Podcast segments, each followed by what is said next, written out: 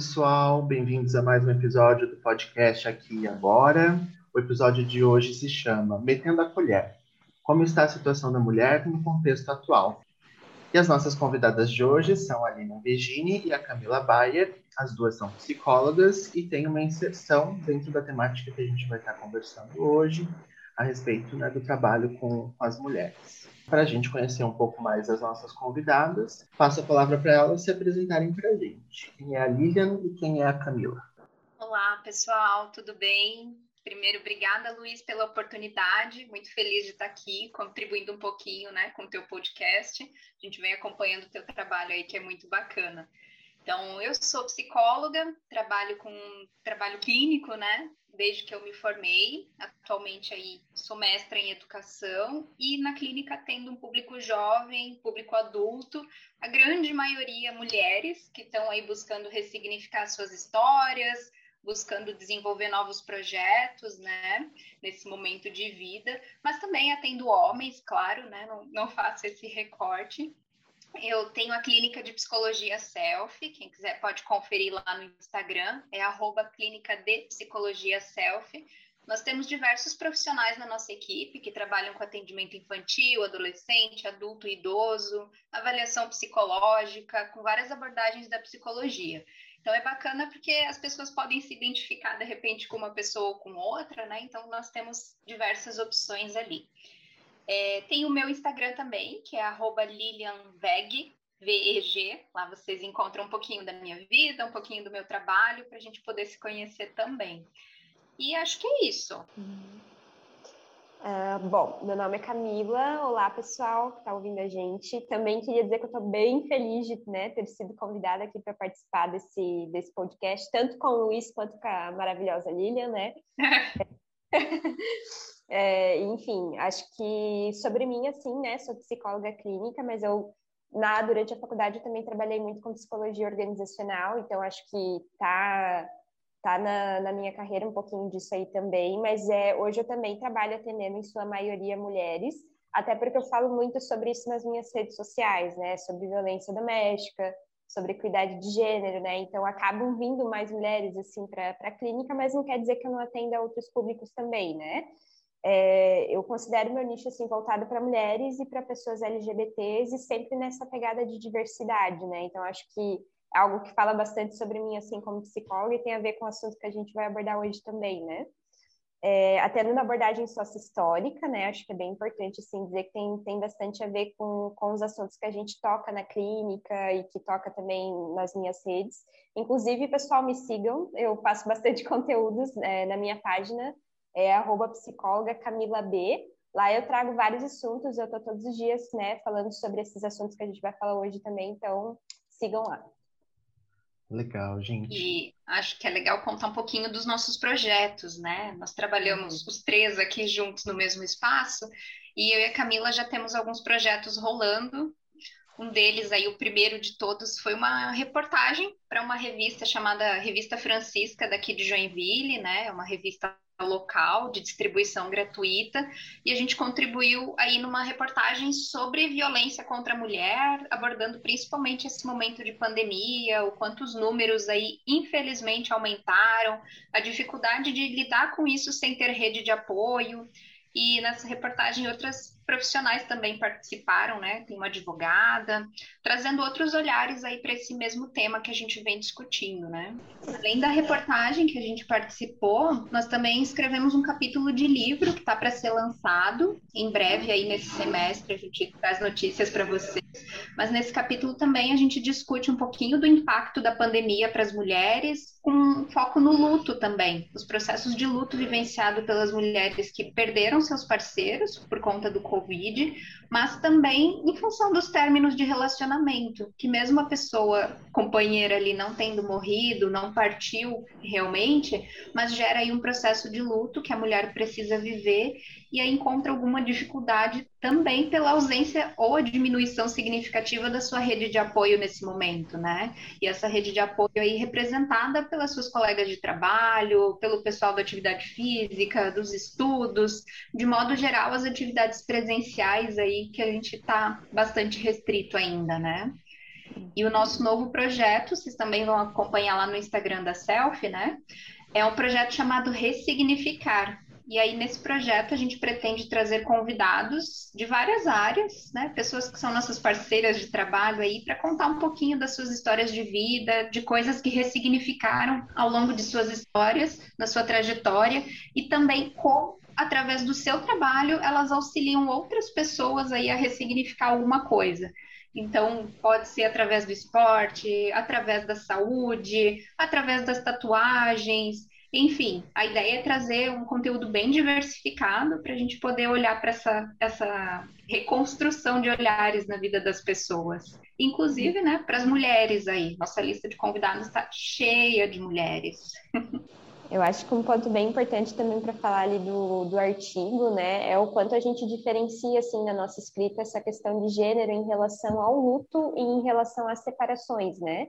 Eu acho que é, às vezes a gente tem essa, esse entendimento de que ah, os dois vão sofrer igual e vão passar pelas mesmas situações. E não, na nossa pesquisa a gente conseguiu encontrar né, que as mulheres elas sofrem é, tanto materialmente muito mais do que um homem na, nesse momento de divórcio, mas em relação a, a sentimento de, né, sentimentos, ao psicológico, assim, a saúde mental da mulher fica bem mais abalada quando vem esse divórcio. Né? E, e aí, por questões de gênero, que a gente vai discutir aqui hoje, assim. Então, acho que essa é uma chavezinha muito interessante desse nosso artigo. Eu acho que foi bem importante a gente tocar nisso, assim. E sobre o nosso projeto, né, ressignificar, a gente comenta muito dessa palavra, né, dessa ressignificação de alguns momentos da nossa vida, né?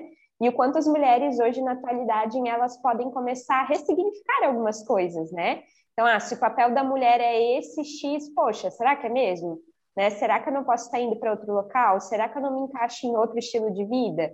Né? Então, acho que essa palavra ressignificar, ela traz muito da potência e muito dessa potência que a gente quer mostrar que as mulheres têm espaço e é delas, né? A gente pode construir outros olhares e outro desenvolvimento aí que seja possível para nós também, mulheres, né? Sim, como vocês estão fazendo várias coisas, né? Assim, então, desdobrando aí vários trabalhos e realmente a gente tem que ficar atento aí para acompanhar quando sair esse capítulo de livro, né, Lili, você envia para a gente. Tá passando aí para os ouvintes, divulgando também nas redes do, do IEDUC. E, e o artigo da revista é, tem algum link de acesso para o artigo? Tem algum lugar que a gente pode estar acessando? Sim, tem a versão online da revista. Vou compartilhar aqui contigo também, aí para o pessoal poder acessar. E pode deixar que a gente avisa do livro, sim, né? Nós também estamos super ansiosos aí para ver o resultado desse trabalho prontinho, né?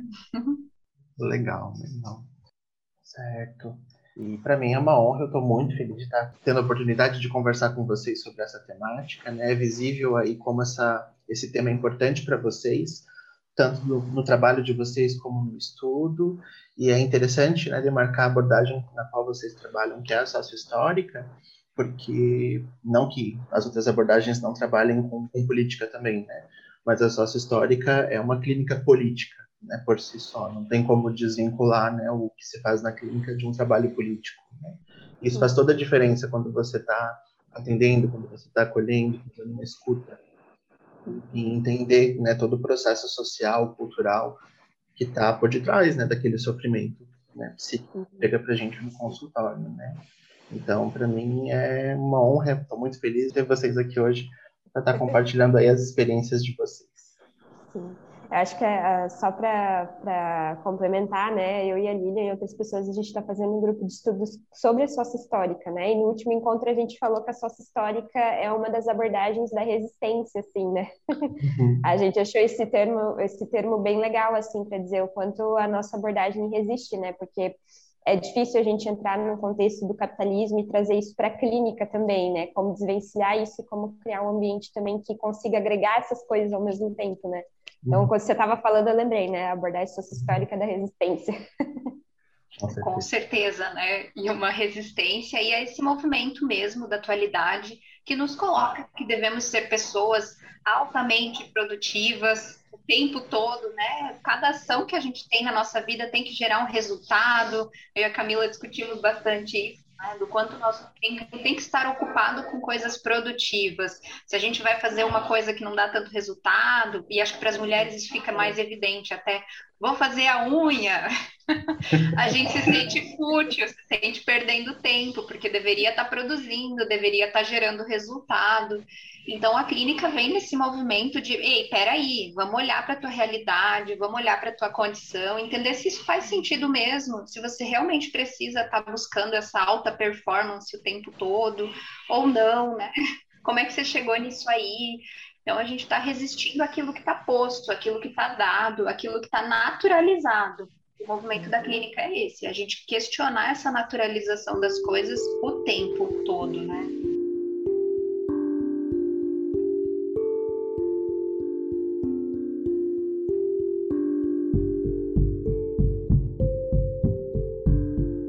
Então vamos iniciar o nosso bate-papo agora entrando no tema. Né? Então, o episódio de hoje vai tratar né, sobre a questão da, da mulher na nossa sociedade no contexto atual, e importante demarcar que esse é um assunto que nunca se esgota, nem nunca vai se esgotar. Né? A gente sempre vai ter que estar se atualizando, a gente sempre vai ter que estar discutindo, a gente sempre vai ter que estar se aprofundando. É, não é numa discussão, não é em um momento que a gente dá conta né, de analisar e resolver essa questão. Não, né? A gente vem aí de um processo histórico com várias evoluções, com alguns retrocessos, né, da luta das mulheres, luta política, luta muito séria, e seguimos, né, seguimos ainda aí nesse, movimento de transformação social, né, que ainda precisa avançar muito, ainda tem muita coisa para conquistar e para e avançar. Então hoje a gente vai estar debatendo aí sobre o como a, o, o, contexto atual da pandemia, os acontecimentos do ano passado, do ano de 2020, que continuam é, ainda é, impactando o nosso ano atual, como que isso está afetando aí na vida, né, no cotidiano da mulher. E vamos abordar aspectos da saúde mental, aspectos políticos, enfim. E aí, para iniciar o nosso bate-papo sobre isso, queria perguntar para vocês se vocês se consideram feministas e se vocês podem definir o que é feminismo. Essa pergunta é capciosa, hein? para gente que é psicólogo, é uma pergunta complicada, né? Porque Uh, na verdade, né, Lilian, depois complementa, assim, né, o que tu acha, assim, mas se considerar feminista e psicóloga, é, para mim, na minha visão sociohistórica, né, e na minha visão como psicóloga, é necessário, né, porque a gente tem falado muito de uma psicologia que fala sobre isso, né, então não precisa ir muito longe, assim, a gente tem várias resoluções aí que falam sobre equidade de gênero, né, então, se eu me considero uma pessoa que respeita a equidade de gênero, sim, eu sou feminista e sim, sou uma psicóloga feminista. Né? Mas como o termo feminista ultimamente, né, principalmente lá de 2019 até agora, ele tem sido um pouco distorcido, as pessoas ficam um pouco com esse pezinho atrás de se considerarem feministas, né, e principalmente os psicólogos ou psicólogas, assim, porque a impressão, né, que foi construída aí ao longo desse tempinho político foi de que o feminismo é uma ideologia, né, e não se trata disso. Na verdade, se trata o feminismo, a palavra em si, ela se trata da busca pela equidade de gênero, né, entre homens e mulheres. Equidade de gênero, equidade de respeito, equidade de direitos, né, e não tem a ver com uma sobreposição entre homens e mulheres, né, que a mulher vai chegar no topo e vai querer... Não, né, não é sobre isso é sobre a gente ter os mesmos direitos e poder olhar a partir da mesma perspectiva. Né? Então, sendo psicólogas, né, eu como psicóloga eu me entendo sim como feminista porque eu, né, olho para as minhas pacientes, eu olho para as outras para as pessoas como iguais, né? Então eu levo isso para dentro da clínica sim, não é ideologia, né, mas sim a equidade. Então isso é bem importante deixar deixar frisado assim, né? É, e acho que a, a, definição que a Camila traz, essa distinção, ela é fundamental, porque realmente a gente percebe essa distorção, essa estereotipação de um, de um conceito assim que está muito distorcido, né? As pessoas aí, de modo geral, têm acessado o conceito do feminismo como um extremo do machismo, assim, né? Como se fosse sim essa superioridade das mulheres sobre os homens, e não é, né? Não é isso que a gente busca, nós enquanto mulheres, nós enquanto psicólogas, nós enquanto seres humanos, né? Então eu também compreendo muito por aí essa perspectiva de feminismo, a busca pelos direitos, entendendo que somos direitos, são direitos humanos humanos, né? Não estamos buscando nada de extraordinário aqui. A gente está buscando o que é básico, o que é direito, o que deveria ser garantido, mas por toda uma trajetória histórica aí, não é, né? E aí acho que isso entra num outro pontinho, assim, do quanto a psicologia não é neutra, nós, enquanto profissionais da psicologia, não somos neutros. A gente não está aqui atendendo parede ou fazendo cara de paisagem, né? Então, tudo aquilo que diz respeito a direitos humanos ou que fere os direitos humanos tem a ver com a gente, sim, né? Então, também me considero feminista aí dentro dessa perspectiva e, e trago, né, muito isso para a realidade dos atendimentos, porque como o meu público aí, assim como o da Camila, né, a maioria são mulheres, nem tem como a gente fugir disso, né? Fazer de conta que não entram questões relacionadas ao gênero. E interessante que vocês pontuam essa questão da diferença né, do, do público que chega para a clínica, né? E, e para mim também, a maioria das pessoas que me procuram são mulheres. Eu acho que a gente, da psicologia também é uma profissão que mais de 90% da categoria é formada por mulheres. E a clínica também é o público feminino que chega mais. Né? E é interessante até a gente se questionar, né? Por que, que a mulher né, busca mais, por que, que a mulher chega para terapia e o homem não tanto? Uhum. Né? Que lugar é esse, que construção é essa, né? Uhum. Que impossibilita a vinda, talvez, até dos homens para o atendimento psicológico e acaba viabilizando mais o, o atendimento para as mulheres. Né? Uhum. E isso que vocês colocam sobre a questão ética, né? não é à toa, Camila citou aí as resoluções do nosso conselho, uhum. né? do nosso Conselho Federal de Psicologia. Então, ser né, psicóloga, automaticamente, para você dizer que é psicóloga, você tem que defender direitos humanos. Senão é uma falha ética, né? não, é, não é técnica, não é pessoal, não é partidária, é, é, é ética. Né? Você infringe o código de ética quando você diz que você é contra os direitos humanos. Né? Então, a gente está cumprindo, na verdade, uma obrigação até, né, por conta do nosso CRP, por conta do nosso conselho.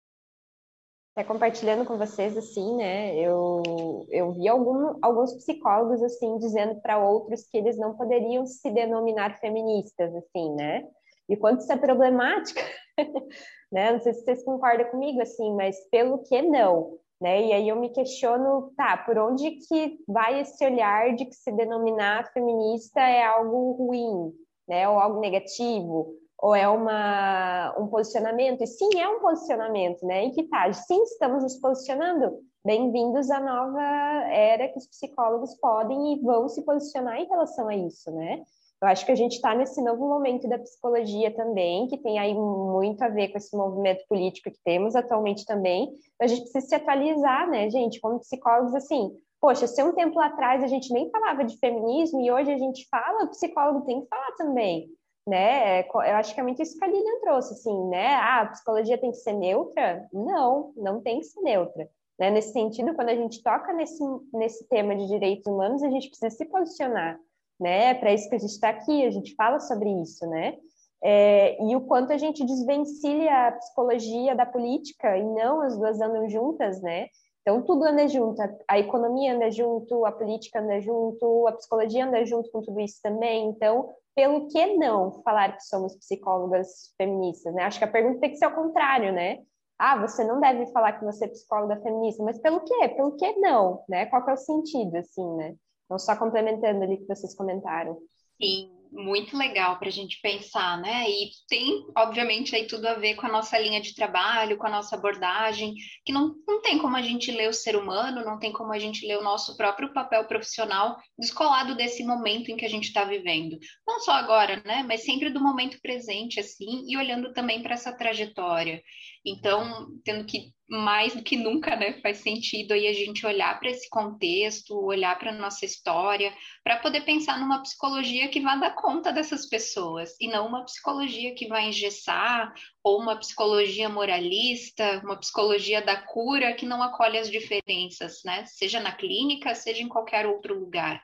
Então, é um desafio aí para a gente, sim, né, estar assumindo esses posicionamentos, estar lidando com essas diferenças, mas acho que é, é, a beleza do nosso trabalho também, né? É a nossa resistência aí. E o Luiz comentou antes até dessa procura maior de mulheres por atendimento, e eu fiquei pensando que realmente grande parte dos homens que vêm para terapia, terapia ainda em, por insistência da mulher ou foi né, alguma outra pessoa da família que marcou. Geralmente tem alguma mulher ali que fez algum movimento, né, alguma trouxe alguma inspiração para que ele buscasse. Não que os homens não procurem por conta própria, né, não é isso.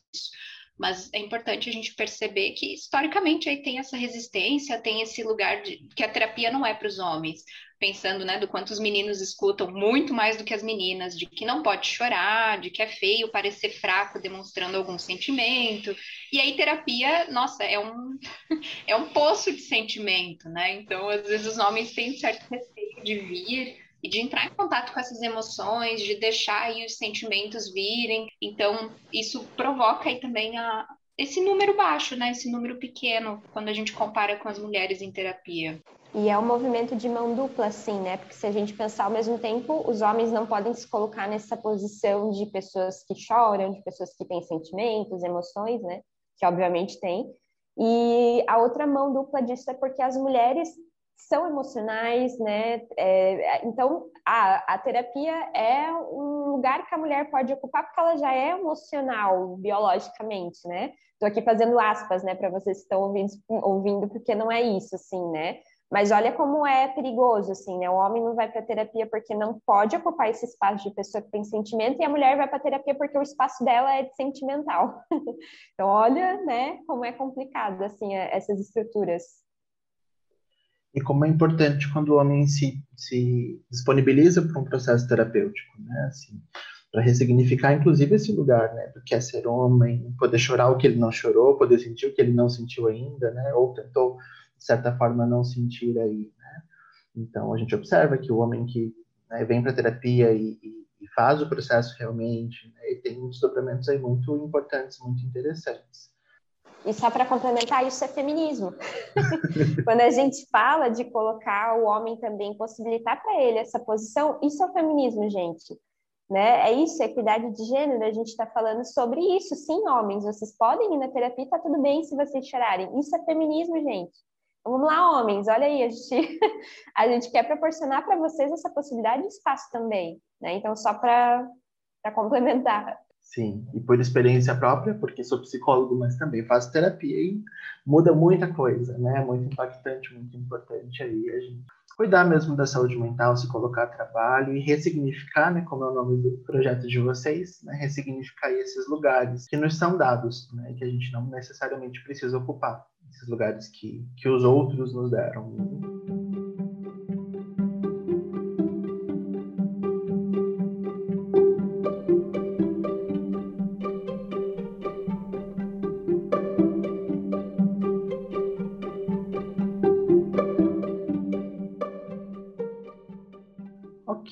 Para uma rodadinha pequena, são só três perguntas, de mitos e verdades sobre a questão do feminismo. Algumas a gente até já, já comentou, mas vamos, vamos lá para deixar bem demarcado. Mito ou verdade? Os homens podem ser feministas? Lilian respondeu, eu respondo você.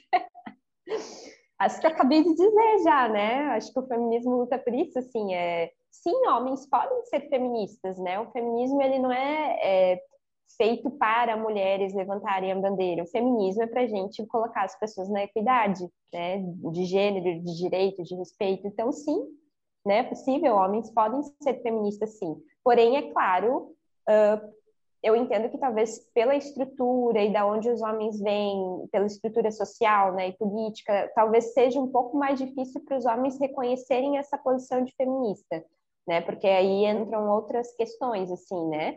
Como a gente fala de homens que possuem uma posição privilegiada, é difícil ir para uma visão feminista que coloca a equidade como tema, porque aí uh, não se trata de perder privilégios, mas de colocar todo mundo no mesmo patamar. E às vezes tem uma dificuldade, né, nesse sentido do homem entender que não é para perder privilégio, é para a gente começar a falar né, do mesmo nível, todo mundo falar com o mesmo tom. Mas eu, eu entendo que para um homem ser feminista há uma desconstrução maior ainda do que da mulher. Da mulher já é muito grande, mas para o homem também, né? Então, acho que existe essa diferença, né? De uma mulher feminista e de um homem feminista e o quanto a gente tem uma sociedade com compressões nichadas mesmo, né? Então, se eu não sou uma pessoa negra, eu não posso lutar pela causa negra. Se eu não sou mulher, eu não posso lutar pelo feminismo. Enfim, acho que essa divisão aparece em várias temáticas aí e acaba sendo um grande prejuízo para nossa luta de modo geral, em, né, pensando em direitos humanos, assim, porque acho que todo mundo aí tem que estar tá defendendo tudo que for possível quando a gente pensa nessa linha de direitos humanos. Estamos defendendo e pensando em pessoas, claro, sem ignorar aí o contexto, a realidade de cada grupo, né, de cada nicho, mas eu ser homem não me impede né, de ser feminista. Assim como, né, uma mulher ser mulher não impede ela de ter uma postura machista, né? Uhum. Eu acho que tem tudo a ver isso com, a, isso com o que a Lilian disse, que tem a ver com mais uma distorção de um termo que tem, tem sido utilizado com lugar de fala, né? Então, às vezes, as pessoas privilegiadas, elas acabam usando a desculpa, ah, mas não é o meu lugar de fala, eu não vou falar sobre isso. E, gente, não é sobre isso o lugar de fala, né? É sobre você poder, claro, dar voz para as pessoas que na maioria das vezes são silenciadas, mas não quer dizer que se por acaso você estiver andando na rua e você vê uma situação machista acontecendo na sua frente, você é um homem, você, ai ah, não, eu não vou fazer nada porque eu sou homem, as mulheres que, né, deem um jeito. E não, gente, não é sobre isso, né? Então, Sim, como a Lilian falou, você deve, né, falar. Se você entende que tu tem um posicionamento que é de direitos humanos, que tu entende que algo está sendo retirado, um direito está sendo retirado de uma pessoa, sim, você pode falar, você deve falar. Né? Essa voz é sua e ela pode ser escutada também. E ajuda a causa feminista, no final das contas, né? Mas é compreensível isso que a Camila coloca, né? Para o homem realmente ser uma desconstrução maior, até porque ele sente o machismo de um outro lugar, sente o machismo como uma, uma forma de opressão que ele vai exercer sobre o outro e não né, que é exercida sobre ele. Então é, é diferente, né? O sentir na pele aí do homem em relação à mulher. Só compartilhando, assim, né? Eu acho que essa situação exemplifica bastante, assim. Quando o homem, por exemplo, né? A gente está lá falando sobre as causas feministas e um homem vem falar assim: ah, mas as mulheres não são obrigadas a ir para o exército com 18 anos. Né? E aí eu fico assim, sim, exatamente, vamos lá, homens, é isso, vocês entenderam. vocês não, né, não precisam, não deveriam precisar. Ah, porque você é homem, tem que ir para o exército quando der 18, né, tiver 18 anos. É isso, o feminismo é isso, né? Não precisa dizer que o feminismo está dizendo que a gente está dizendo que vocês têm que ir para o exército aos 18 anos. Ao contrário, né? A gente quer é, abalar essa estrutura de dizer que um gênero precisa fazer uma coisa ou que esse gênero precisa fazer outra. É o contrário, né? Então, quando os homens falam assim, ah, mas as mulheres não precisam carregar peso, né? Quando vão trabalhar ou alguma coisa assim, gente, é sobre isso. Vocês pegaram a, a, o sentido, só precisa reorganizar a via aí, mas é isso, é justamente sobre isso, né? Só dando esse exemplo que eu, eu ouço muitos homens falarem, né? Ah, mas o feminismo não luta quando é para falar que os homens ir para o exército aos 18 anos, elas querem que eles vão. Gente, não, ninguém está falando isso, assim, né? Enfim. É romper com as desigualdades, né? Esses lugares pré-estabelecidos aí, né? que, que, rompem com a subjetividade, né? Que te colocam em uma posição que você não escolheu, né? Já é pré-determinada, né? E acho que isso já também, de certa forma, responde a próxima pergunta, que é se os homens podem sofrer com o machismo sofrem diariamente, né? É, desde o início da vida deles, como eu comentei antes ali, de, dessas frases de senso comum que a gente tem, de que engole o choro, não pode chorar, é, a divisão também dos brinquedos até, né? Uma série de brinquedos ali é reservada para os meninos e outros para as meninas. E os meninos, por exemplo, que gostam de brincar de boneca, muitas vezes são penalizados na família, vão apanhar, vão sofrer uma série de agressões. E às vezes não é agressão física necessariamente, mas é uma agressão psicológica, uma agressão verbal que acontece ali, de, dele ser inferiorizado, às vezes ridicularizado pela própria família, né? As crianças na escola, em qualquer ambiente assim, por ele não estar assumindo esse papel que se espera do, de um menino, né, de um homem aí em construção. Então isso vem muito forte desde a infância e ao longo da vida vai aparecendo de outras formas. Na adolescência também, porque tem aí esse momento de se posicionar, de se firmar ali enquanto o menino, o garanhão no meio das menininhas, né? Uma série de, de que vão trazendo o machismo aí como quase uma, uma lei, assim, né? Uma regra. E aí todo mundo que foge disso acaba sofrendo. Então, sim, os homens são muito afetados. E não só pelos próprios homens, mas as mulheres também acabam assumindo aí uma postura machista e cobrando algumas posturas dos homens que não é condizente, né? Com essa liberdade de expressão de posicionamento, enfim. E a gente ouve muito a palavra patriarcado. E observo que as pessoas têm também uma dificuldade muito grande. Entender o que é feminismo já tem sido difícil, imagina né, entender patriarcado, a origem do machismo, enfim, esses termos que são mais de estudo né, sociológico e tal. Queria que vocês comentassem um pouquinho o que é esse patriarcado que é tão falado, tão discutido e tão apontado aí como, como a causa, como a origem do machismo. Uh, então, na verdade, o patriarcado ele vem dessa lógica de entender que o mundo, né, historicamente, ele é constituído pelos homens, né? E quando eu digo constituído pelos homens, é em todos os âmbitos, economicamente, politicamente, socialmente. Então, quando a gente usa a palavra patriarcado, nada mais é do que dizer que historicamente, desde lá dos tempos primórdios, o homem tem se colocado como figura principal. É, o patriarcado tem a ver com isso, né? Com essa história que foi constituída na humanidade de que o homem é o centro das coisas, né? Então, se antigamente, né, a gente tinha, por exemplo, antes Deus como sendo o centro do universo, né? Hoje a gente tem meio que uma remodulação disso, assim, de que o homem é o centro do universo, né? Isso não acontece só no Brasil, acontece em outros países também, cada um com a sua estrutura, né? E o patriarcado é isso, a gente começar a colocar não o homem como centro das coisas e não a mulher como centro das coisas, mas todo e qualquer ser humano no centro do mundo, né? Porque importa, tem direitos, merece respeito. Então, por isso que as mulheres, né, as feministas assim sempre falam, vamos derrubar o patriarcado. Gente, não é para derrubar os homens, é só para derrubar essa estrutura que sempre entende que o homem tem que estar no centro das coisas, né? Então, basicamente é isso, assim e automaticamente coloca a mulher numa figura subjugada, né? Que vem inferior, que vem como incapaz, incapaz em diversos sentidos. Ela é incapaz do trabalho, ela é incapaz do voto, ela é incapaz das escolhas financeiras, ela é incapaz da educação. Então, são várias coisinhas aí que foram relegadas para a mulher, né?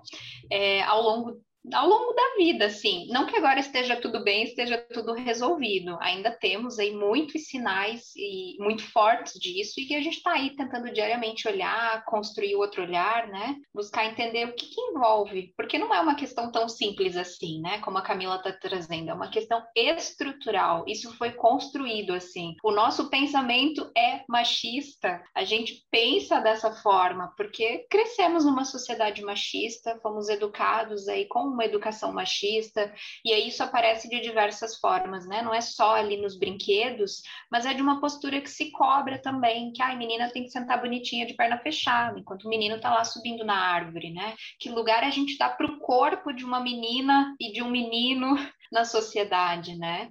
Então, o patriarcado está aí presente, quase que onipresente, assim, né? Onde a gente olhar, a gente consegue sim identificar sinais, é, resquícios, e, e, às vezes não são resquícios, né? É puramente patriarcado, assim, em todas as nossas relações.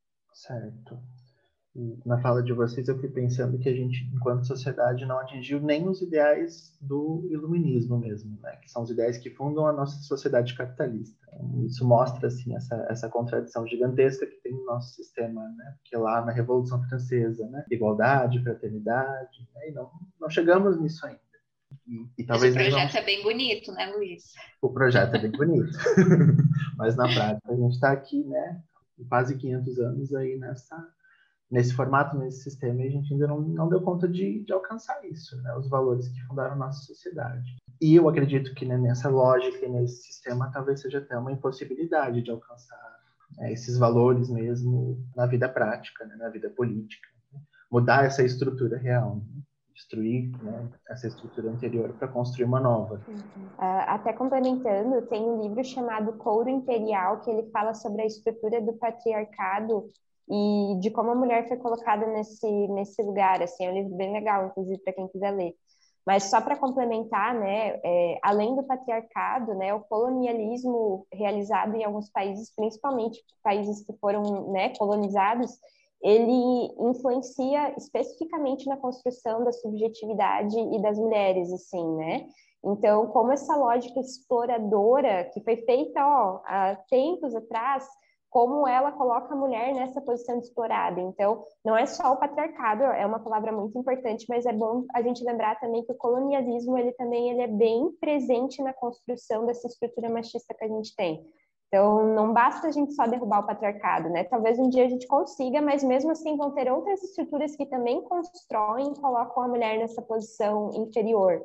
Né? Então, a gente fala muito de patriarcado e às vezes a gente acaba esquecendo que tem outras estruturas que a gente precisa lutar contra também, né? O colonialismo, essa, essa visão de exploração, ela precisa ser colocada abaixo também e que tem tudo a ver com uma postura aí de poder, né? Uma busca infinita de poder, onde sempre alguém vai estar numa posição muito mais privilegiada em detrimento de outros que estão ali sendo explorados diariamente. E com certeza, né, Camila, acho que essa é outra riqueza da nossa abordagem, que é a gente poder olhar para os diversos elementos que compõem aí qualquer tema, qualquer cenário, qualquer acontecimento.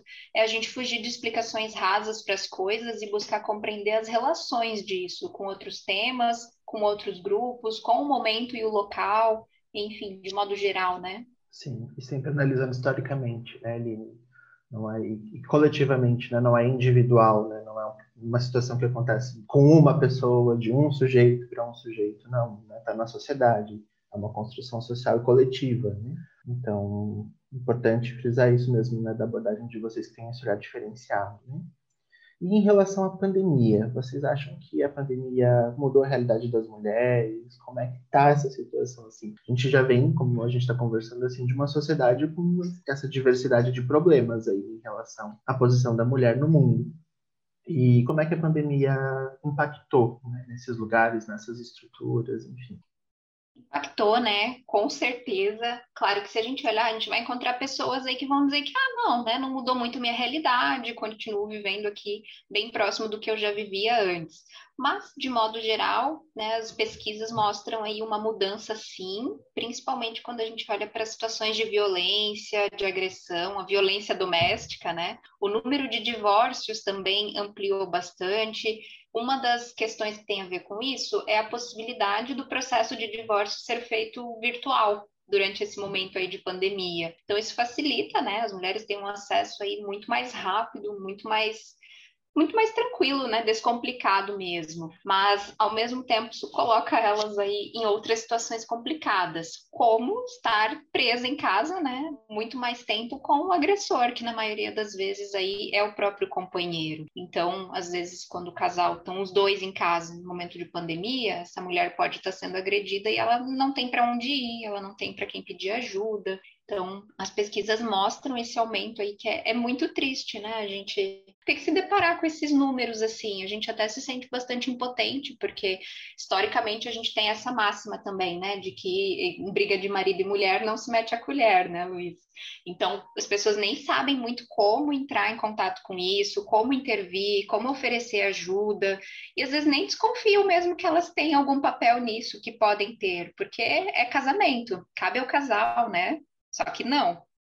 Ah, e outra coisa que eu acho bem importante falar nesse contexto de pandemia em relação às mulheres é da gente lembrar desse recorte de raça e classe, né? Que ok, né? Temos mulheres aí em condições econômicas bem melhores do que outras, né?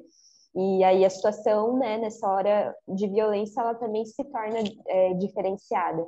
E algumas pesquisas que eu tenho lido, assim, a respeito da pandemia das mulheres falam muito em relação às, às mães solo, né? E do quanto elas estão sofrendo assim para manter a família, porque a gente está numa situação de pandemia.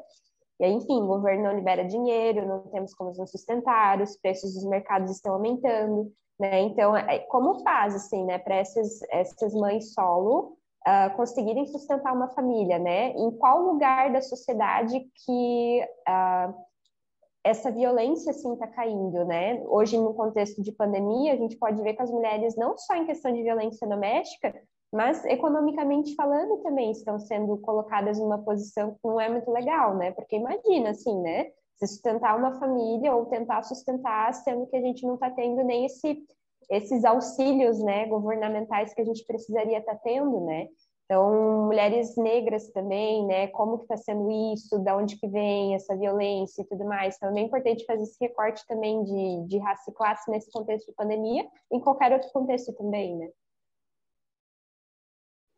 Sim, as opressões vão se intensificando né, de acordo com, com o lugar que, que cada um ocupa na sociedade. Né? Então, com certeza, a questão de, de raça e, e, e classe social vai impactar aí em sofrimentos diferentes, formas de sofrer diferentes, vai impactar de uma maneira diferenciada. E o que vocês têm observado em relação à violência doméstica? Ela se intensificou a partir da, da quarentena, da pandemia, desse isolamento social? É, na verdade, assim, até nos formulários que o próprio Estado, né, da, de Santa Catarina oferece, tem esses dados, né? Qualquer um, inclusive, pode encontrar. Tem várias tabelas eles realmente contabilizam quanto esses atos de violência contra, contra as mulheres são contabilizados, né? Eles trazem os números mesmo, né? Mas é evidente que está muito maior e tem a ver com isso que a Lilian falou, né? Como uh, estamos em isolamento social, pelo menos deveríamos estar, a maioria né, das famílias acabam ficando juntas né, dentro desse espaço doméstico. E hoje o espaço doméstico ele ainda é entendido como algo privado, né? E como algo que não pode ser outra, como se outras pessoas não pudessem influenciar nesse local que é privado. E daí olha como tem a ver com o capitalismo, né? Não, não estou autorizado para entrar neste local privado, mesmo que tenha uma mulher sendo violentada ali todos os dias. E não, né? Tem a ver com isso que a Lilian falou. Mas pelo fato dos homens muitas vezes estarem mais junto das mulheres, é, acaba tendo esse contato violento maior e até uma certa, como eu posso dizer?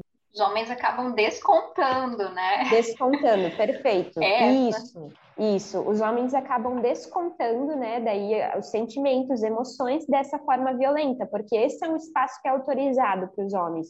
Se você está psicologicamente abalado, desconte batendo nos móveis, desconte batendo na mulher, desconte batendo nos filhos. Então, essa é uma autorização que os homens acabam ganhando. E nesse momento de pandemia, ele foi aumentado Inclusive, né, gente, não podemos esquecer aí como está a política. Muito, muito do nosso cenário político atual disse que os homens poderiam descontar sim das mulheres. Então, além dessa autorização que já é dada aos homens estruturalmente, a política atual fez com que os homens entendessem que sim, está tudo certo descontar nesse momento de pandemia, que está tudo difícil, está tudo certo descontar na família, né? Então, complicado. E aí, quando a gente olha para as estatísticas, a gente encontra lá no Anuário Brasileiro de Segurança Pública que a cada dois minutos uma mulher é agredida no Brasil. E, claro, isso aí partindo de, de denúncias, de algumas análises, esse número provavelmente é bem maior, né? Só que a gente não tem acesso. E aí, não é só porque os homens estão em casa, né? A gente tem, tem que considerar isso que a Camila está trazendo, dessa autorização social, histórica e que é dada ao homem de tratar a mulher como objeto e também é, acho que olhar um pouquinho para a realidade desse homem, porque ele também pode estar frustrado aí por ter perdido o emprego ou por estar né, reduzindo ali as suas atividades sociais, estar sem os amigos. É, as pesquisas mostram que o consumo de álcool aumentou significativamente também nesse momento aí, nesse ano todo de pandemia. E aí não que nada disso justifique o ato agressivo, né? Não justifica a violência, mas são elementos para a gente considerar e poder pensar em estratégias e intervenções que considerem mesmo a realidade dessas pessoas. E outra diferença de gênero também nessa pandemia, que é bem importante colocar, é o aumento do trabalho da mulher, né? Porque aí, como muitas mulheres elas estão trabalhando home office, e aí os filhos também não estão indo para as creches, para as escolas, essa mulher, ela antes já tinha uma carga horária bem grande assim de trabalho, com os espaços divididos. Agora imagina sem esse espaço dividido, né? Que a casa é o trabalho, o trabalho é a casa, a creche é a casa, né? E aí o quanto essas mulheres acabam voltando para aqueles papéis que a gente fala que são antigos, mas na verdade são bem atuais ainda, de tem que cuidar dos filhos, tem que cuidar da casa, tem que fazer comida, tem que deixar a casa limpa e ao mesmo tempo tem que trabalhar. E eu vi muitas mulheres assim se cobrando muito de que elas não estavam dando conta de conseguir trabalhar e ao mesmo tempo fazer as tarefas domésticas, porque foi embutido as mulheres que elas têm que fazer tudo isso ao mesmo tempo. Então, é, isso eu acho que é importante a gente colocar, porque foi algo que aumentou, assim, o risco de saúde mental das mulheres nessa pandemia também, né? Além da violência doméstica também. E eu sempre digo para os meus pacientes que a gente aguenta uma situação de estresse por um tempo. Depois disso, fica muito difícil lidar. E aí as mulheres têm vindo para o consultório já no momento assim de uma estafa, sabe? Extremamente sobrecarregadas, sem força, não estão dormindo bem, não estão se alimentando bem, às vezes até aí perde um pouco o sentido da vida, porque entra num looping, num looping muito louco, né? De acordar, trabalhar, dar conta das, da casa, quem tem os filhos também, e ainda né, com a sensação de que isso é muito pouco, de que está insuficiente. Tenho escutado o termo demanda infinita desde o início da pandemia, porque parece que é isso, a gente tem uma lista de tarefas que é infinita e ok, né, teremos coisas para fazer o resto da vida, mas é a gente entender como isso está nos impactando, qual é a distribuição de tempo aí que a gente está utilizando para isso, para a gente não ficar né, nessa, nessa lógica assim que é muito, muito, muito insalubre seja para as mulheres, seja para os homens, né? Mas como a Camila trouxe, as mulheres acabam aí ficando um pouquinho mais afetadas por conta desse papel, principalmente da casa, né, que é atribuído aí para a mulher. A casa, o cuidado, né? Enfim, tudo fica aí sobre a responsabilidade da mulher. Né? A carga que já era dupla, né? Passa a ser, como a Lina falou, eterna, né? Nunca tem fim, nunca tem pausa. E a gente tem também uma influência da mídia significativa no sentido da produtividade mesmo, né? Então, acabe com a procrastinação. Né? O descansar virou procrastinar agora. Não pode mais descansar, não pode mais ficar ali, né, no ócio. Né? Não existe ócio criativo, nem... não, não, não. Né? Tem que estar tá ocupando, tem que realmente a lista não pode ficar vazia, porque se a lista ficar vazia, eu não estou dando conta, não estou sendo produtivo, né? Será que isso é procrastinar mesmo? Isso é. Realmente tem condições de fazer tudo isso né, que está sobre os teus ombros né, no teu dia? O dia só tem 24 horas, né? A gente precisa comer, dormir, tomar banho, relaxar, descansar, né, trabalhar, enfim, dar conta das obrigações, mas também precisa de muitas outras coisas. Né? Então... E quando a pessoa chega no seu momento de descanso, finalmente, que seria a hora de dormir, a hora que ela bota a cabecinha no travesseiro, o que, que ela faz? Ela repassa todas as atividades do dia, focando, destacando, grifando, sabe? Colocando em caixa alta tudo aquilo que ela não fez tudo aquilo que ela não deu conta, tudo aquilo que não teve o resultado que ela esperava.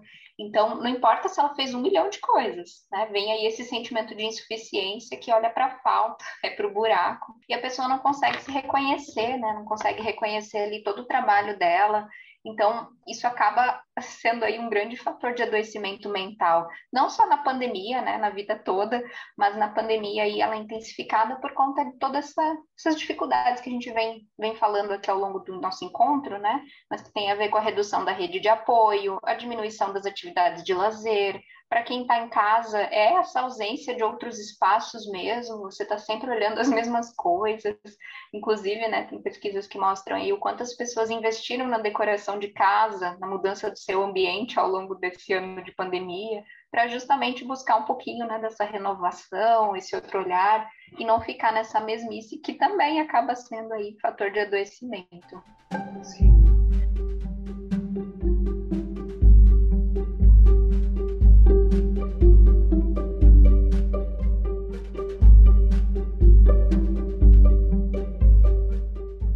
relação ao machismo, e agora indo mais para o campo da educação, como que vocês veem essa influência? Assim, como que o machismo tem afetado no campo educacional e que lugares de gênero vocês observam que são colocados na escola? Assim, que, que diferenças né, de gênero são atribuídas às crianças aí dentro da instituição escolar, agora também né, na educação no formato remoto que está acontecendo, como é que vocês observam esse impacto? Acho que a gente já trouxe alguns pontos assim, né? Que começa, por exemplo, por essa divisão dos brinquedos e das brincadeiras, mas tem a ver aí também com as profissões, por exemplo, né? Que desde a infância aí se fala de profissões que são adequadas adequadas, e essa palavra é muito forte, né? Para meninos e para meninas. No ensino médio, isso também fica bem evidente que tem a ver com esse momento de fazer escolha, mas em toda, em toda a vida, assim, as pessoas ficam com essas marcações bem, bem fortes, né? De que uma mulher que vai trabalhar na engenharia, ela parece que vai ter que provar o valor dela ali duplamente o resto da vida, porque não é coisa de mulher tem uma, uma tirinha de uma página da internet que fala que se um homem fala de futebol, tá tudo bem, né? O homem vai convidar ele para ir ver um jogo. Mas se a mulher fala que gosta de futebol, vão encher ela de perguntas. Mas quem ganhou a Copa tal? E o jogador tal é de que time? Desde quando você acompanha isso? Então vem aí uma série de, de, questionamentos mesmo, entendendo que aquele não é o lugar dela, aquilo não cabe. E aí isso fica muito forte no ambiente de trabalho, com comentários do tipo, ah, até que para uma mulher você saiu bem, né? ou em, em, profissões em que a grande maioria são homens, né? A gente também escuta, ah, mas é muito difícil trabalhar com mulher. Mulher é muito difícil de negociar, mulher é só emoção. Então, isso tudo aí não vem só no ambiente de trabalho, né? Vem dessa construção aí ao longo da vida, tanto dos homens quanto das mulheres, que faz essa diferenciação, né? De lugares, de atividades, de funções. Os comportamentos também, eu comentei antes ali, né? Do menina tem que sentar bonitinho, de perna cruzada. E aí também atribuímos roupas diferentes para cada gênero. E, e, tudo isso numa, numa perspectiva muito limitante, né? É isso aqui que te cabe, é essa série de coisas que você pode. De resto, você tá fora e vai ser cobrado por isso, será punido por isso, né? Uh, na revista Francisca a gente citou um livro, né, que eu acho que é bem importante assim para quem também tem interesse de estudar essa questão de educação, que é da Chimamanda, que é como educar crianças feministas, né? O nome assusta, mas ele é muito importante porque ele traz pequenos detalhes do nosso dia a dia que a gente deixa escapar. Né? Por exemplo, quando você tem, né, você é a filha e tem um irmão, né? Pelo que que às vezes sempre essa irmã acaba fazendo as tarefas domésticas e aquele irmão fica ali sentado jogando videogame? Né? Então, ok, as mulheres são ensinadas desde pequena a varrer a casa, né? Inclusive, os brinquedos para as meninas é aquele lavadorzinho de louça, né? Aquela vassourinha. Mas por que, que não dá isso para os meninos também, quando eles são pequenos, né? Por que, que eles também não podem brincar de varrer a casa, já que é tão divertido? né? Então, vamos brincar todo mundo de varrer a casa, né? Mas é isso, assim, esse livro fala sobre essas pequenas condições que acabam lá desde a nossa infância já colocando a gente nessa posição.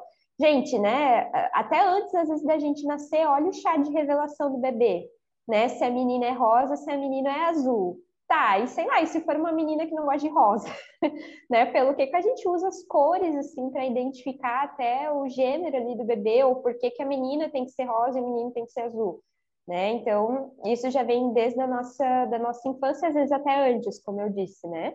E eu acho que sobre as escolas é bem, eu sempre fico com algo bem marcado na minha cabeça, assim, de como na maioria das vezes os homens, os meninos, os adolescentes, eles são melhores em matérias racionais, né? Por exemplo, matemática, física, química, e as mulheres são melhores no português, sei lá, história, algo nesse sentido, né?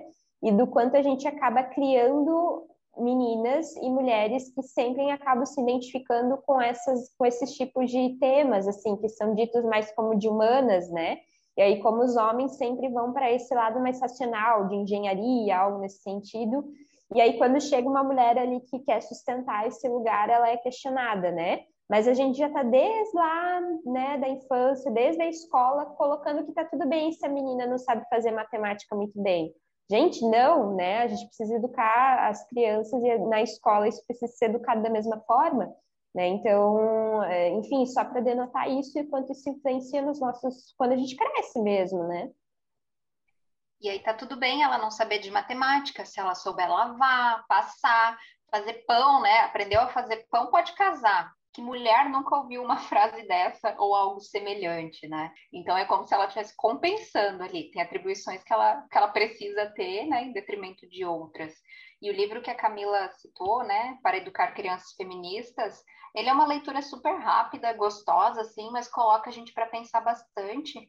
E aí, acho que dá para a gente entender um pouquinho, né, ao longo da história, e as mulheres colocadas nesse lugar de cuidado. Então, a gente vai encontrar muitas mulheres, né, como é o caso da psicologia, que é uma profissão de cuidado, é, com essa predominância feminina. Então, na educação também, quando a gente olha lá para a pedagogia, a maioria são mulheres, é entendido como um espaço que não é masculino é, as mulheres que trabalham aí como recepcionistas, secretárias, enfermeiras, é uma série de profissões aí que cabe para as mulheres por estar nesse lugar do cuidado.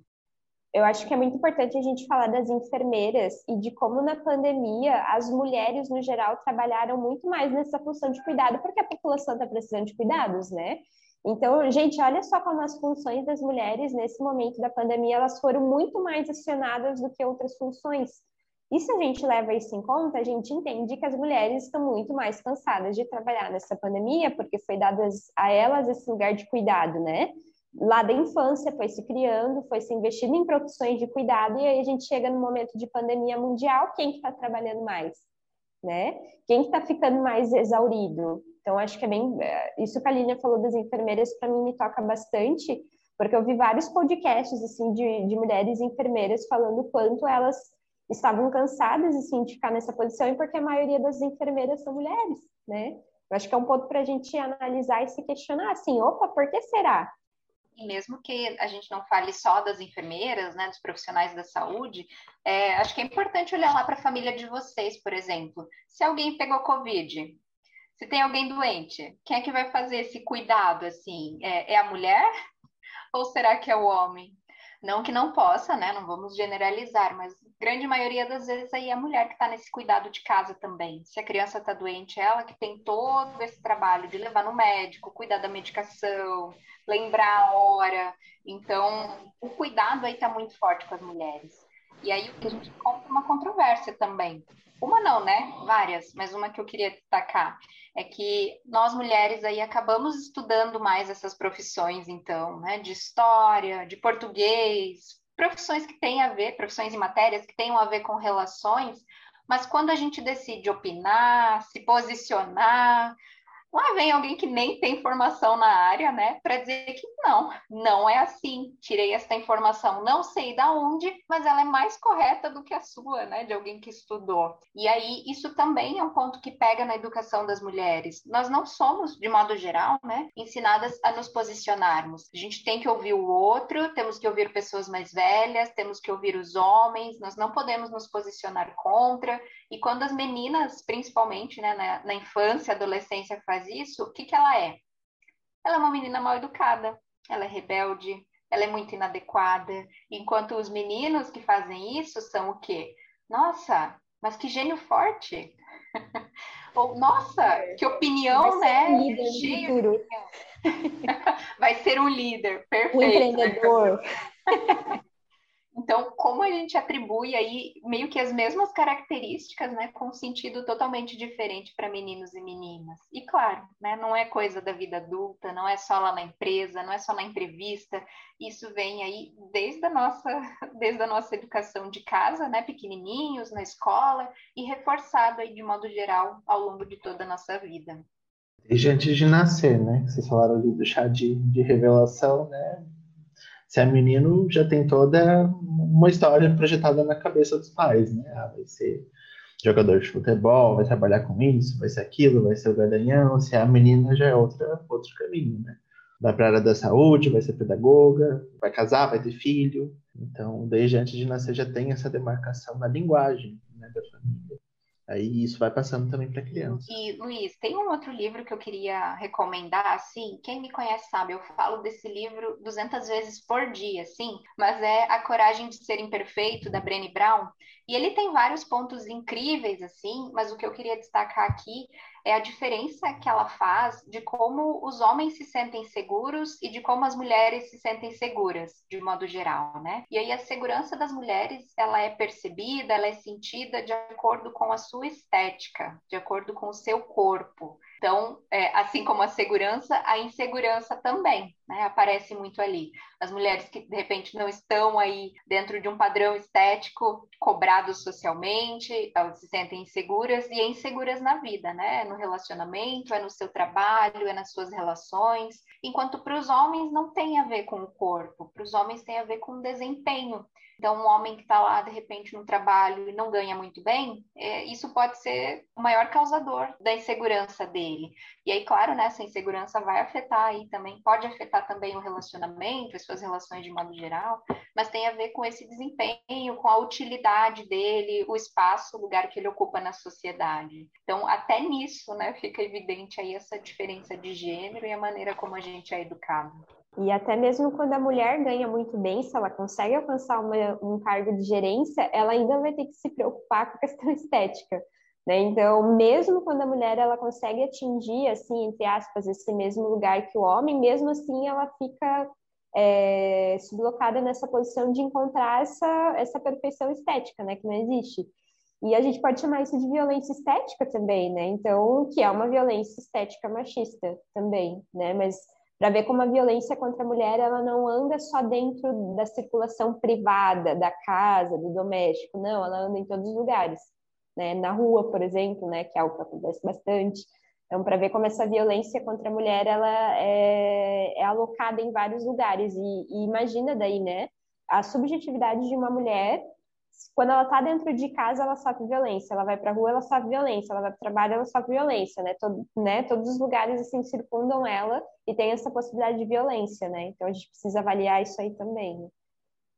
Esse ponto que a Camila levantou me fez pensar também no quanto a gente escuta aí que mulheres são multitarefas. As mulheres dão conta de fazer várias coisas ao mesmo tempo. Então, temos aí pesquisas de neuro, né, da área de neuro, que mostra que, ok, existem diferenças cerebrais entre homens e mulheres e poderiam, de alguma forma, justificar as mulheres serem multitarefas e os homens não, mas a gente também precisa olhar para o quanto isso é cobrado, quanto isso é exigido das mulheres. Porque quando as meninas, lá crianças, né, elas têm que brincar, ok, elas têm que brincar, mas elas também vão ter que dar conta da louça, vão ter que cuidar do irmão menor, vão ter que fazer tal e tal coisa. Então, desde muito cedo, é comum a gente encontrar nas famílias essa. Não é uma sobrecarga, né? Mas tem uma divisão aí que é desigual. Em as meninas têm muito mais preocupações, muito mais atribuições do que os meninos. E aí isso é reforçado ao longo da vida, né? É, fica bem evidente na vida adulta, quando as mulheres casam e aí têm filhos, e, e toda essa carga recai sobre elas, mesmo que elas trabalhem fora, mesmo que elas tenham uma série de outras atividades que os homens não têm, parece que sempre cabe alguma coisinha a mais ali na lista das mulheres. E olha como esses pontinhos vão se conectando, né, com essa sobrecarga, esse deitar no travesseiro à noite ali que eu comentei antes, e ficar se cobrando e repassando, e o que eu esqueci, e, e é sempre só passando as coisas. Eu não faço essa avaliação, eu não olho para o que foi e para o que faltou, eu só olho para o que faltou. Então, parece aquela esteira de supermercado, sabe, que só vai passando assim e, e dando check nas coisas. Então, não necessariamente aí as mulheres são, é, por natureza, né? Muito são multitarefas, assim, bem pelo contrário, né? Penso que tem muito a ver aí com esse, esse papel social, essa atribuição, essa expectativa. Do que elas são demandadas, né? A demanda que, que causa aí essa alteração. Né? E não o contrário, né? Não está no, não tá no gene da mulher, né? Ser multitarefa, não está lá na determinação biológica isso. Com certeza aí a, a construção social que foi moldando isso, né? E aí as pesquisas apontam realmente que as mulheres acabam, né, tendo essa, essa, não sei se facilidade, estou fazendo aspas aqui também, para ser multitarefa. E se a gente for pensar também, até para complementar, é, se a mulher ela sempre foi colocada nessa posição de ser multitarefas e ter que dar conta de tudo, pode ser que as mulheres, historicamente, geneticamente, biologicamente, tenham desenvolvido essa capacidade. Esse negócio vai passando de herança para herança, né? Hereditário. Mas é, é aí que está o questionamento, né? Queremos que no futuro essas mulheres continuem sendo multitarefas? Estamos construindo mulheres para isso? Né? Então, pode ser, pode ser que né, geneticamente a gente tenha desenvolvido aí essa capacidade, mas será que essa capacidade é, é justa? Né? Eu acho que passa por aí também da gente fazer essa análise, né? Sim, com certeza. E quero agradecer muito vocês pela participação. Acho que a gente deu conta de analisar vários, vários elementos, né? Como eu falei no início, não tudo, porque né, muita coisa, dá para ter uma série de podcasts só para tratar dessa temática, mas acho que a gente conseguiu tocar no que é mais urgente, no que é mais sensível, no que é mais, no que é prioridade nesse momento, para estar tá conversando a respeito dessa questão da mulher na sociedade. Então, para retomar o nome do episódio de hoje, temos sim que meter a colher tem que se posicionar, a gente tem sim que fazer diferença. Né? A gente não ocupa um lugar de neutralidade de forma alguma. Não só a gente que é da psicologia, mas a gente na sociedade mesmo. Ninguém está neutro. Né? Todo mundo está aí numa, numa, numa guerra de forças. Né? Então a gente precisa sim se posicionar, a gente precisa sim fazer a diferença.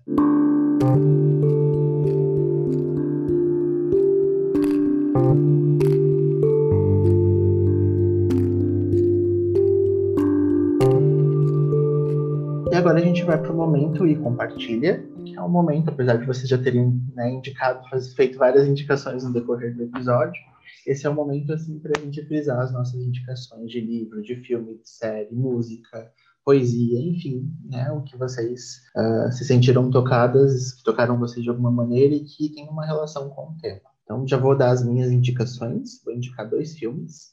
O primeiro é o filme Histórias Cruzadas, que conta a história uh, das empregadas domésticas americanas no início uh, do século XX e que é demarcado por uma desigualdade de gênero e raça muito forte. e que fala também de como superar isso, né? Que a união daquelas mulheres e a forma como essas mulheres se organizaram puderam ressignificar esses lugares. E aí não vou dar spoiler do final, mas elas conseguem sim mudar de, de posição né? simbólica, né? elas com elas mesmas na relação que elas têm com a vida. Então, é bem bonito, preparem os lencinhos e dá para tirar assim uma série de lições aí desse, desse filme. Não sei se vocês já viram. Lilian e Camila, já viu? Já, já, incrível. É um ótimo filme, é bem didático, assim, né? Eu acho que ele consegue tocar em vários assuntos de uma forma leve, apesar de serem assuntos bem pesados. Então, acho que, que é uma aposta aí para quem quiser assistir, né? No, às vezes, para dar um início, assim, para começar a assistir esse tipo de filme, eu acho que é um caminho bem legal. Uhum. E outro que é com a mesma atriz, que faz Histórias Cruzadas, Octavia Spencer, que é Estrelas Além do Tempo. Também conta a história de três mulheres negras que iniciam um trabalho, elas são físicas e estão trabalhando dentro da NASA e mostram, enfim, toda a desigualdade de gênero que tem dentro dessa instituição, dessa corporação. Enfim, o filme traz uma série de reflexões, também de uma forma bem leve, mas tem momentos que a emoção bate, então também prepare os lencinhos. Mas é um filme divertido, é um filme legal. Todos os dois filmes têm uma pegada muito próxima, assim. Então, são as minhas recomendações. Agora as de vocês. Além da, das recomendações que a gente já fez, assim, acho que é importante chamar atenção para isso, né? Não paro de discutir, né, Luiz? mas do quanto a gente tem aí também uma ocupação muito maior dos homens na produção de obras, né? Como diretores, como roteiristas, enfim. Então acho que é importante ter esse olhar assim, né? De olhar aí para as músicas que vocês escutam, os filmes, as séries, o quanto as mulheres estão envolvidas aí na produção. E aí eu quero fazer a indicação de um documentário que eu discuto bastante ele numa disciplina que eu dou, num curso, que é A Maçã de Eva. Esse documentário está disponível na Netflix e ele é um documentário assim com estrategistas políticos e várias mulheres aí que foram vítimas da mutilação genital feminina na, no Quênia, né, e alguns países próximos. E, e, é uma realidade bem diferente aí da que a gente vive no Brasil, mas acho que é importante a gente conhecer e entender um pouquinho do quanto as mulheres não passam pelas mesmas coisas em, em lugares diferentes, né? E aí reforço aí a importância da gente olhar para o momento e para o espaço em que as coisas estão acontecendo. É um documentário bem pesado, assim, mas eu, eu gosto bastante, acho que ele discute muito bem o tema, assim. Uh, eu acho que é bem legal isso que a Lilian traz, né? Ok, não acontece no Brasil, não é uma realidade daqui, mas só porque não acontece aqui a gente, né? Ah, não preciso saber o que está acontecendo com as mulheres dos outros países, assim, não, né? Porque daí a gente vê que, ok, alcançamos vários direitos, mas temos muitos caminhos ainda pela frente, né? Isso não inclui só a gente pensar em, em mulher brasileira, mas a gente precisa pensar como um todo, né? Nas mulheres do mundo. Então, só fazendo esse adendo aí o que a, que a Lilian trouxe. Eu tenho várias indicações, então vou me controlar aqui para não falar um monte de coisa. Eu vou falar duas. É, eu vou falar de um podcast que ele tem, uh, dá para ouvir ele como podcast, mas tem também a gravação no YouTube que se chama Maria Vai com as Outras, que é um podcast feito por mulheres, com mulheres, entrevistas com mulheres sobre vários temas envolvendo as profissões. Né? Então, tem mulheres lá que são engenheiras que falam das histórias delas, né? de como foi esse caminho até a engenharia, os trabalhos e tudo mais. Mulheres enfermeiras, outras mulheres ginecologistas que trabalham com abortos. Então, é, acho que é, é um podcast que vale muito a pena escutar, assim. E indo para o lado da música, sim, eu gosto muito de ouvir rap, né? E o rap é, um, é uma área aí que também é vista assim por esse lado feito por homens, né? Ele é mais produzido por homens e aí eu comecei a me questionar, né? Putz, mas será que só tem homem que canta rap? Não tem mulher que canta esses negócios aí? Aí eu fui procurar e achei, ai que felicidade. e não achei uma, nem duas, nem três, mas achei um monte de mulheres fazendo rap, falando sobre assuntos bem importantes para nós mulheres. E uma rapper e um rapper, que é um homem trans, é o Rap Plus Size, né? Então, se vocês quiserem procurar aí na internet, tem bastante músicas. E ela e ele falam sobre assuntos muito relevantes, não só sobre gênero, mas também sobre a questão do corpo, né? né? Rap plus size é justamente feito por, por uma mulher gorda e um homem gordo. E eles tocam, assim, vários temas muito legais. E eu acho que é uma, uma boa indicação para a gente conhecer novas produções também, né? Feitas por outros caminhos que não só esses feitos por homens, né? Então, acho que é bem legal.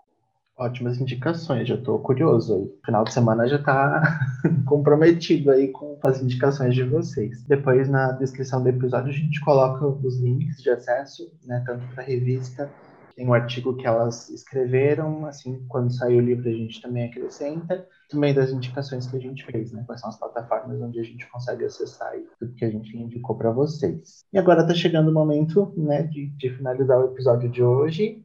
Estou muito feliz pela, pela, participação de vocês, estou muito contente, muito agradecido. Né? Gratidão aí pela, pela colaboração de vocês. Então, queria agradecer Agradeço. também. Nós duas queremos é agradecer. agradecimento. uh, mas, enfim, eu acho que foi muito legal, né? Realmente, como você falou, né, Luiz, dava para a gente fazer um podcast só sobre isso, assim, porque o tema ele é muito infinito, assim, dá para trazer várias perspectivas do mesmo, do mesmo tema, né?